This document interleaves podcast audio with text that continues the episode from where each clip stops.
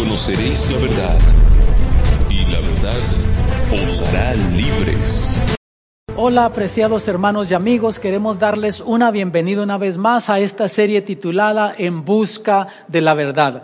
Quiero, saludar a ustedes que nos están siguiendo por este canal de televisión, también como aquellos que nos están viendo por diferentes redes sociales o a lo mejor tú te encuentras en un grupo pequeño y están estudiando la Biblia y han decidido utilizar esta serie como material de estudio. Sean bienvenidos. El Señor Jesús dijo en Juan 8:32, y conoceréis la verdad y la verdad os libertará. Cuando tú llegas a conocer a Jesús y su verdad, eso trae libertad a tu vida, libertad mental, libertad emocional, libertad espiritual y aún libertad física. Yo he conocido personas que han luchado con un vicio, con un mal hábito y buscan ayuda por aquí, buscan ayuda por allá y aún están por darse por vencidos, pero cuando conocen a Jesús y su verdad, eso rompe las cadenas que les impide ser libres y llegan a ser verdaderamente libres en la vida.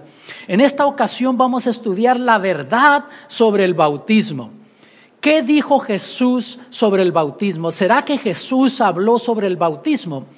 Ya cuando estaba por ascender al cielo, el Señor Jesús citó a los discípulos en un monte en Galilea para darles las últimas instrucciones. Y noten lo que dijo ahí en Mateo 28, 18 al 20. Y Jesús se acercó y les habló diciendo, toda potestad me dada en el cielo y en la tierra. ¿No te parece maravilloso saber que sirves a un Jesús que es todopoderoso, que no importa las circunstancias que estés enfrentando en la vida, los problemas, desafíos que encares, que Él tiene poder para cambiar esas circunstancias en tu vida? ¿No te parece maravilloso eso? Y entonces mira, sigue diciendo, por tanto, ir y hacer discípulos a todas las naciones, bautizándolos en el nombre del Padre, del Hijo y del Espíritu Santo. Nota que aquí Jesús dio la orden que bautizaran. Hasta aquí sabemos que Jesús dio la orden que bautizaran y también que bautizaran en el nombre del Padre, nombre del Hijo y nombre del Espíritu Santo enseñándoles que guarden todas las cosas que os he mandado, y ya aquí yo estoy con todos vosotros, perdón, yo estoy con vosotros todos los días hasta el fin del mundo. Amén. Entonces, amados, Jesús dio la orden que bautizaran y dijo que bautizaran en el nombre del Padre, del Hijo y del Espíritu Santo. ¿Cómo fue bautizado Jesús? Porque de hecho Jesús fue bautizado y yo quiero ser bautizado como Jesús fue bautizado. Yo creo que tú también anhelas ser bautizado como Jesús fue bautizado. ¿Qué nos dice la Biblia? Si vamos al libro de Marcos 1, versículos 9 y 10 dice, y aconteció en aquellos días que Jesús vino de Nazaret de Galilea y fue bautizado por Juan en el Jordán y luego subiendo del agua vio abrirse los cielos y el Espíritu Santo como paloma que descendía sobre él. Hasta aquí sabemos que Jesús fue bautizado y que fue bautizado en un río, un río llamado Jordán, y que fue bautizado por Juan el Bautista. Pero ¿cómo fue el bautismo de Jesús? El versículo 10 nos dio la clave. Mira lo que dice y luego subiendo del agua. Quiere decir que para subir del agua, primero tuvo que haber bajado al agua. Eso nos da la idea de cómo es el bautismo bíblico. También leyendo en Juan capítulo 3, versículo 23 dice, y bautizaba también Juan en Enón junto a Salim, porque había allí muchas aguas y venían y eran bautizados. Por lo tanto, hasta aquí sabemos también que Juan bautizaba en este lugar llamado Enón, no solamente en el río Jordán, sino en este lugar que quedaba cerca a la ciudad de Salim.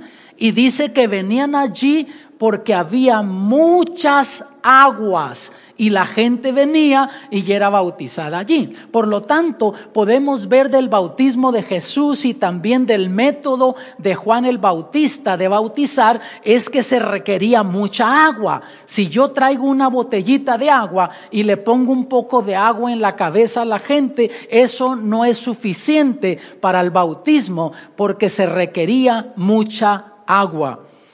Entonces, amados, ¿qué significa ser bautizado por inmersión? Porque así es como Jesús fue bautizado, porque dice que subió del agua y para subir del agua tuvo que haber bajado. Entonces, ¿qué significa ser bautizado por inmersión, como Jesús fue bautizado?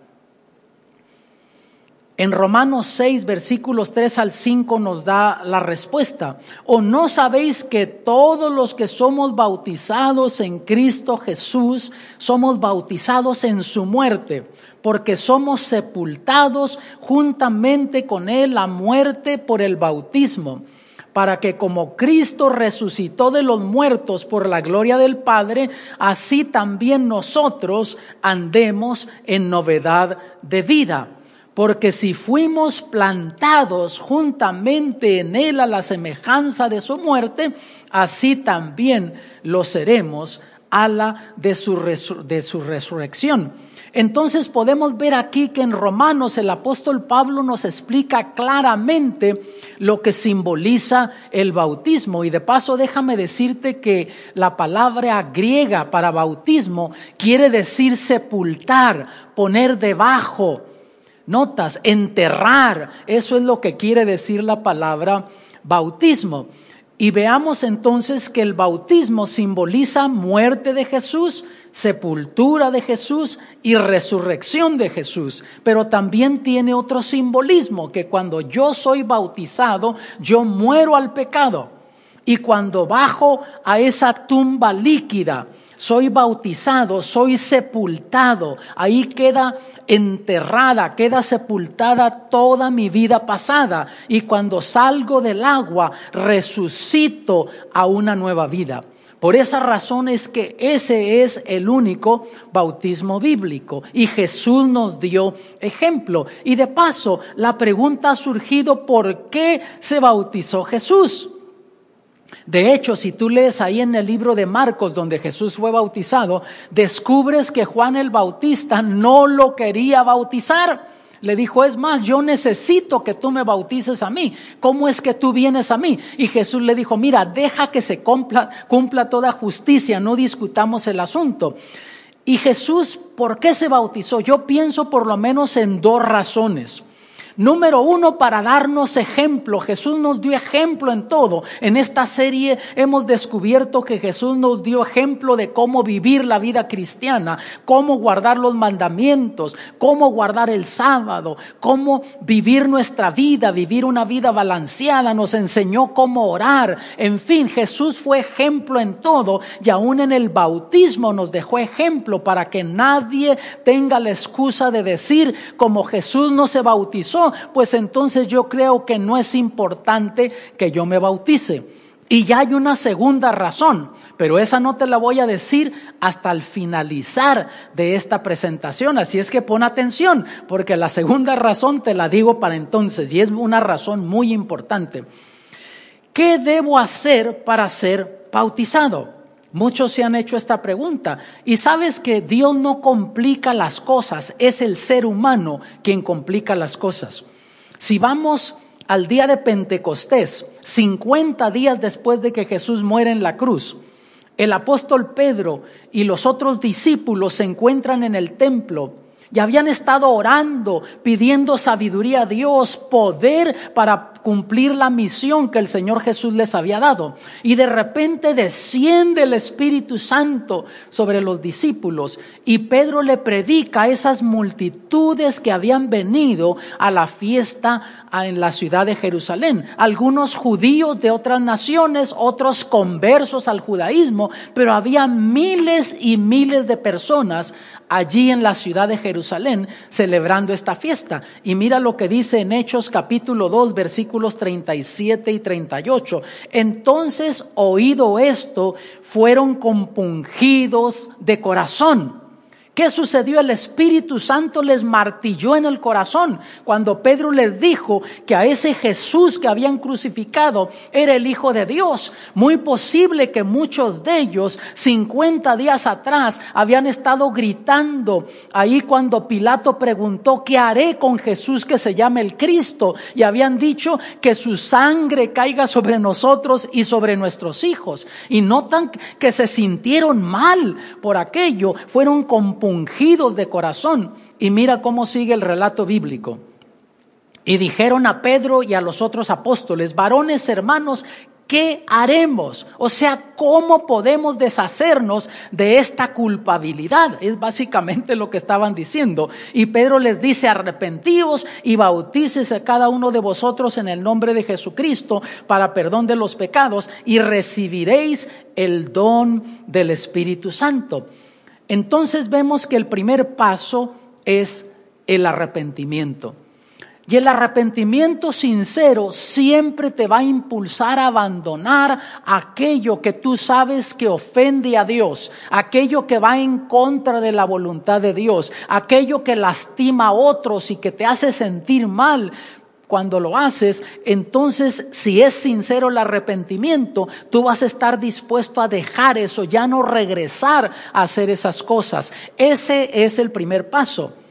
Segundo paso, tú descubres que el apóstol Pablo se encuentra en la ciudad de Filipos y lo ponen en la cárcel por andar predicando, lo habían maltratado, lo azotaron, en fin. Viene un tremendo temblor, el carcelero va a buscar pensando que se habían escapado los presos, vio las puertas abiertas, se iba a suicidar porque la ley romana decía que tenía que pagar con su vida. Entonces Pedro estando allí, les digo, Pablo, perdón, dice, no te hagas ningún mal, aquí estamos nosotros, no nos hemos escapado. Y mira entonces cómo termina el relato, Hechos 16, 30 y 31. Y sacándolos fuera les dice, señores, ¿qué es menester que yo haga para ser salvo? ¿Cómo puedo tener esa paz que ustedes tienen? ¿Cómo puedo tener yo esa felicidad que ustedes irradian aún dentro de los problemas y las dificultades de la vida, porque no era fácil, estaban en la cárcel, ellos ya habían sido azotados, pero aún dentro de esas circunstancias ellos estaban orando, cantándole al Señor y sin duda el carcelero escuchaba eso y en su corazón le nació el deseo de tener lo que estos hombres tenían. ¿Cómo, qué puedo hacer para ser salvo? ¿Qué necesito hacer? ¿Qué hago? Y ellos le dijeron, cree en el Señor Jesucristo y serás salvo tú y tu casa. Quiere decir que aparte de arrepentirme, tengo que creer que Jesús él es el único medio para que yo pueda tener vida eterna, que Él en la cruz murió por mí que Él pagó por la condenación de mis pecados para que ahora yo pueda tener esperanza de vida eterna. Y no solo que hay poder en Jesús para perdonar mi vida pasada, sino también hay poder para que Él me habilite para que yo pueda vivir una vida victoriosa de aquí en lo adelante como un hijo o una hija de Dios. Marcos 16, 15 y 16 el Señor Jesús les dijo, id por todo el mundo, predicad el Evangelio a toda criatura. El que creyere y fuere bautizado será salvo, mas el que no creyere será condenado.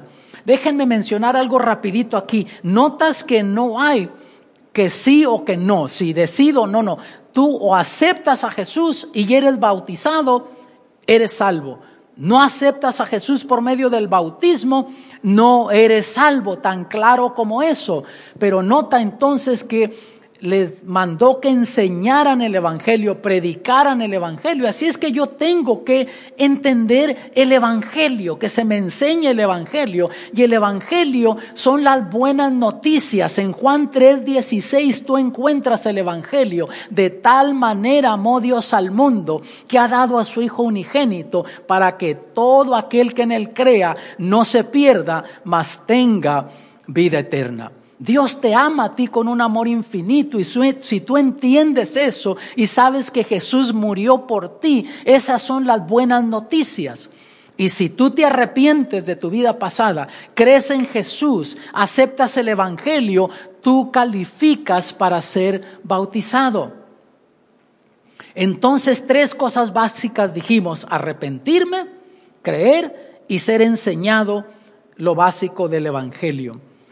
Una pregunta importante que ha surgido vez tras vez, ¿qué del bautismo de bebés? Porque hay personas que dicen, pero yo ya fui bautizado de niño. Déjame decirte, mi amado, eso no es bautismo bíblico, porque recuerda que el bautismo bíblico es por inmersión. Y también recuerda que para bautizarse, número uno, hay que arrepentirse. Un niño recién nacido, ¿de qué se puede arrepentir? Enseguida tiene que creer en Jesús. ¿Cómo va a creer el niño? Y enseguida se le tiene que enseñar el Evangelio. ¿Cómo le vas a enseñar a un bebé el Evangelio? Un bebé recién nacido. Por lo tanto, amados, no hay en la Biblia bautismos de bebés. Lo que sí encuentras en la Biblia que tiene que ver con bebés es la dedicación. Notas, y Jesús fue dedicado en el templo. Sus padres nos dan ejemplo de eso. Cuando él nació lo llevaron al templo. Mira lo que dice en Lucas capítulo 2 versículos 21 y 22. Cumplidos los ocho días para circuncidar al niño, le pusieron por nombre Jesús el cual le había sido puesto por el ángel antes que fuese concebido. Y cuando se cumplieron los días de la purificación de ellos conforme a la ley de Moisés, le trajeron a Jerusalén para presentarle al Señor. Eso es bíblico. Cuando el niño nace a los meses, tú lo puedes traer al templo, presentarlo, dedicárselo a Dios, decirle, Señor, gracias porque me diste este bebé, ayuda a que crezca sano, danos sabiduría e inteligencia para como padres saber cómo educar a este niño, cómo encaminarlo por el camino que lo lleve al bien y que por fin le lo lleve a la vida eterna. Eso es la dedicación de bebés, eso es presentar a un niño ante Dios en el templo y eso es bíblico. Si no has hecho eso con tus hijos, pues busca un pastor en el área, ve a la iglesia adventista, pídeles que dediquen a tu bebé y van a estar más que felices de hacerlo o a tu hijo o a tu niñito. Otra pregunta importante que ha surgido es cuál es la edad ideal para ser bautizado. Y déjame decirte que en la Biblia tú no encuentras edad porque simplemente no hay que te diga solo a esta edad se puede bautizar la persona, antes de eso no puede, solamente después de esta edad. Déjame decirte, yo he conocido jovencitos de 11, 12 años que tienen más madurez que un joven de 18 años. He conocido niñitos de 8 años que tienen más madurez espiritual que un joven de 18 años. Pero cuando una persona entiende lo que es pecado, de ahí en lo adelante necesita un salvador. Déjate, pongo un ejemplo. Piensa que un niño de dos años anda jugando, gateando en el piso y el papá dejó su cartera ahí en una mesita y se levanta el papá y va al baño y el niño anda jugando y tumba la cartera y salen volando billetes. Era empleado de la construcción, traía varios billetes de 100. Y el niño agarra un billete de 100, comienza a jugar, se va a la otra recámara, echa el billete en, un canasto que está allí, sigue jugando, el papá sale del baño, ve los billetes tirados y comienza a recoger y los mete en su cartera. Más tarde viene la madre del niño, agarra esa canasta, la echa en el bote principal de basura, a la siguiente mañana saca ese bote a la calle, viene el camión de basura y se fue la basura y el billete de 100 dólares.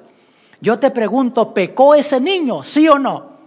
No, ese niño no pecó, no sabía lo que estaba haciendo, cometió un error de 100 dólares, pero no pecó. Ahora piensa, un muchachito de ocho años que viene y le dice, papá, eh, dame cinco dólares para comprar una paleta o, dame un dólar, lo que costara la paleta. No, no, no, no hay dinero, pero papá, mis amiguitos están comprando. No, no, no hay dinero. Y entonces el papá se va al baño y dejó la cartera en la mesita.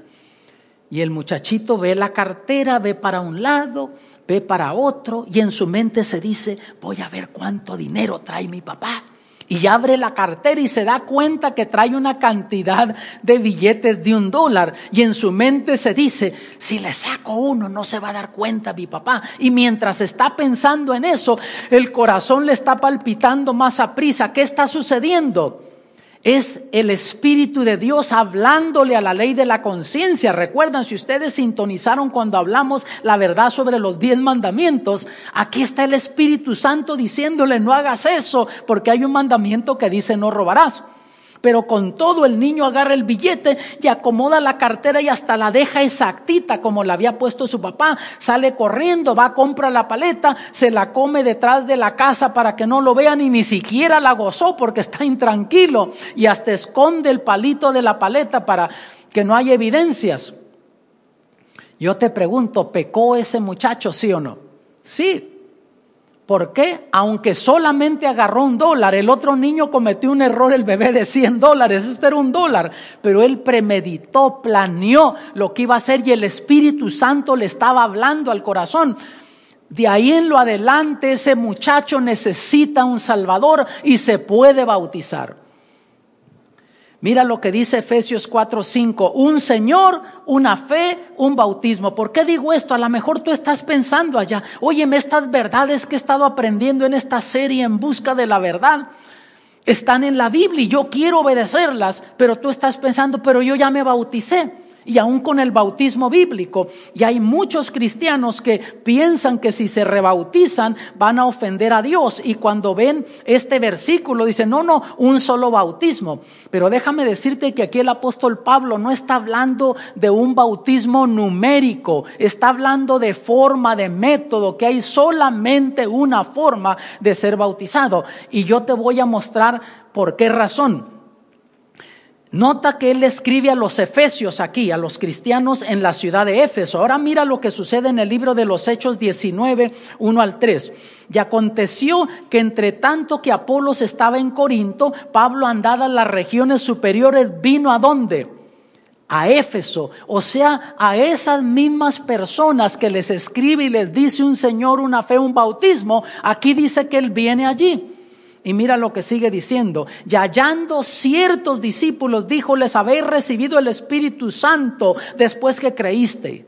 Creísteis. ¿Por qué les preguntó eso? Porque la Biblia dice que el Espíritu Santo nos va a guiar a toda verdad. Posiblemente miró o prácticas paganas todavía en ellos o prácticas mundanas. Y les dijo, óyeme, ustedes recibieron el Espíritu Santo cuando fueron bautizados. Y ellos le dijeron, antes ni aún hemos oído si hay Espíritu Santo. Qué interesante. Entonces dijo, ¿en qué pues sois bautizados? Y ellos dijeron en el bautismo de Juan. O sea, habían sido bautizados como Jesús había sido bautizado, por inmersión, como los discípulos habían sido bautizados. Y mira lo siguiente en el versículo 5 lo que sucedió oído que hubieron esto, no dice qué, fuera de que les habló del Espíritu Santo y la obra del Espíritu Santo, muy posible que les deba de haber dicho las cosas que estaban haciendo en contra de la voluntad de Dios. Entonces, ¿qué sucedió? Fueron bautizados en el nombre del Señor Jesucristo. Por lo tanto, bíblicamente hay base para el rebautismo. Si el Espíritu Santo te ha hablado a ti, tú que nos estás viendo desde tu hogar o que estás estudiando en un grupo pequeño, tú puedes tomar esta decisión de bautizarte, entregarte a Cristo Jesús y seguir ahora estas verdades bíblicas y unirte a la iglesia. ¿Qué tan importante es el bautismo, amados? Porque hay gente que me ha dicho, bueno, eso no es lo tan importante, lo importante es simplemente servir al Señor. Mira, hay un relato bíblico de cuando un líder de, de Israel vino a hablar con Jesús y vino de noche había escuchado de Jesús, pero no se quería identificar públicamente con Jesús. Yo no sé si tú estás en esa etapa ahora que comienzas a creer, pero como que no quieres exponerte mucho, no quieres que la gente se dé cuenta que eres cristiano, que estás leyendo la Biblia, no sé. Pero mira lo que sucedió. Este hombre vino y comenzó a hablarle a Jesús y quiso entrar aún en una conversación teológica, porque este hombre era un maestro, era Nicodemo, un hombre que conocía de las escrituras. Le dijo, Señor, sabemos que vienes de Dios, porque si no fuera así, no harías las señales que haces. Y Jesús ni siquiera le habló de lo que Nicodemo le estaba mencionando. Simplemente le habló de la necesidad espiritual que Nicodemo tenía, aunque era líder espiritual, tenía una tremenda necesidad. Y Jesús le dijo, tienes que nacer de nuevo. Y él dice, pero ¿cómo el hombre viejo puede entrar en su, el vientre de su madre y volver a nacer? Pero Jesús le hablaba del nacimiento espiritual. Versículo 5 de Juan 3, respondió Jesús, de cierto, de cierto te digo, que el que no naciere de agua y del Espíritu no puede entrar en el reino de Dios. Y nota que el nacimiento es del agua y del espíritu. El agua es un simbolismo, no cambia a nadie, no es un agua bendita. Ahora el nacimiento del Espíritu, eso sí transforma a la persona. El hecho de que tú sientes el anhelo de servir a Dios y a veces le fallas y anhelas tener la vida eterna y a veces... Eh, haces decisiones que van en contra de la voluntad de Dios, pero eso te hace sentir mal. Eso me dice a mí que el Espíritu Santo ya comenzó a hacer esa obra, está comenzando ese nacimiento en tu corazón. Solamente necesitas rendir tu voluntad a Él, bautizarte, nacer del agua y Dios va a completar ese nacimiento del Espíritu en tu vida. Quiere decir que si tú llegarás al reino de los cielos, vas a tener que nacer del agua, y del Espíritu. No hay otro medio. Pastor, alguien me dijo, aquí sí que lo agarré, que del hombre que estaba eh, con Jesús al lado en la cruz, no fue bautizado y Jesús le prometió la vida eterna. Es cierto, pero recuerda que eso fue una situación circunstancial, no había otro medio, allí se encontraba, pero cuando su amigo injuriaba a Jesús, le decía, si eres hijo de Dios, baja de la cruz, sálvate y sálvanos.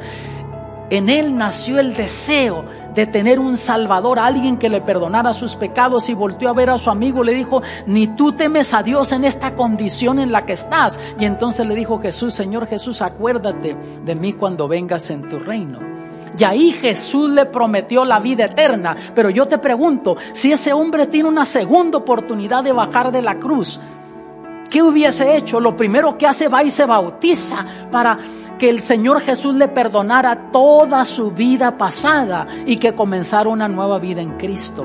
Tú tienes esa oportunidad ahora y Dios te la está dando. Yo quiero orar por ti. Desearas tú decirle, Señor, yo quiero entregarte mi vida por medio del bautismo. Si ese es tu deseo, yo voy a orar por ti. Busca una iglesia adventista, habla con el pastor de, esa ciudad y dile que te quieres entregar a Cristo. Si estás en un grupo pequeño, este es el momento que tú puedes decir Déjame orar por ti. Padre Celestial, venimos a ti porque tú eres nuestra única esperanza. Gracias porque Jesús murió por nosotros en la cruz y ahora tenemos esperanza de vida eterna. Te entregamos nuestra vida y ayúdanos que al bautizarnos comencemos una nueva vida en Cristo victoriosa con el poder que tú nos das con tu Santo Espíritu. En el nombre de Jesús. Amén.